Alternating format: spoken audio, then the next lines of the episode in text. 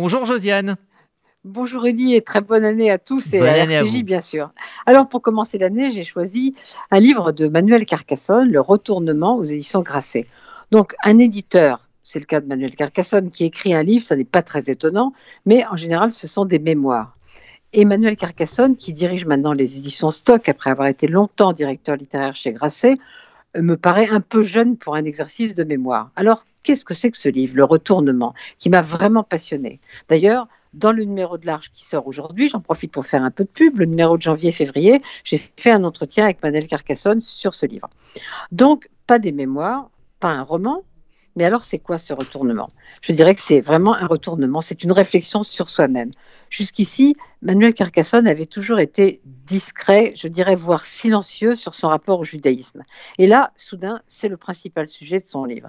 Alors, qu'est-ce qui s'est passé? Le narrateur, qui est donc lui, puisque ce n'est pas un roman, a épousé une Libanaise le personnage qu'il appelle Nour dans le livre, ça n'est pas exactement son épouse, c'est un personnage composite à partir de plusieurs femmes libanaises. Mais c'est la manière dont Carcassonne est vu par les Libanais qui provoque chez lui un retour vers le judaïsme. Une tentative, dit-il, pour définir l'indéfinissable identité.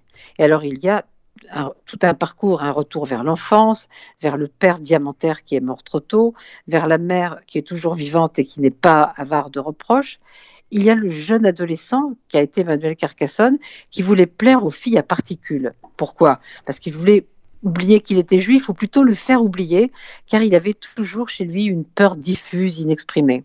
Alors, vraiment, même si c'est le début de l'année, et si ma chronique va être peut-être un peu trop longue, il est très difficile de dire en peu de mots le plaisir et aussi, l'émotion qu'il y a à lire ce livre.